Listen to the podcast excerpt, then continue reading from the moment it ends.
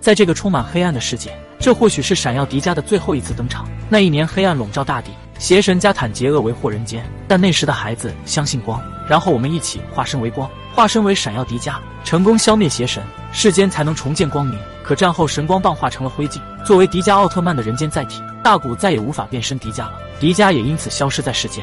两年后，一支考察队带着秘密任务来到一处超远古遗迹。他们在黑暗的走廊走了很久，终于抵达目的地。一道巨大的石门拦在眼前，上面雕刻着超远古时代的文字。随着指挥官一声令下，石门瞬间被炸开，众人继续前进。面前突然出现三个形状怪异的石像巨人，空气中还弥漫着阵阵黑暗幽光。指挥官下令要将他们全都搬走。吊车、铁架很快就建成了。灰队长觉得石像有些诡异，连忙阻止，可却被指挥官拦住，然后告诉他，人类要在这个没有迪迦的世界掌握奥特曼的力量。上级决定拿这些石像研究。灰队长怒斥道：“人类早晚会被自己的贪婪所吞没。”话音未落，石像上的封印突然解除，三位黑暗巨人缓缓苏醒。指挥官还没意识到危险降临，灰队长连忙提醒人们快逃，但为时已晚。巨人疯狂破坏，紫色巨人希特拉一脚踏下，瞬间就将人踩扁。红色巨人达拉姆捏起一个人类随意丢出，接着双手举起石柱砸向众人。最后，首领卡蜜拉召唤出一群怪鸟，收割残局。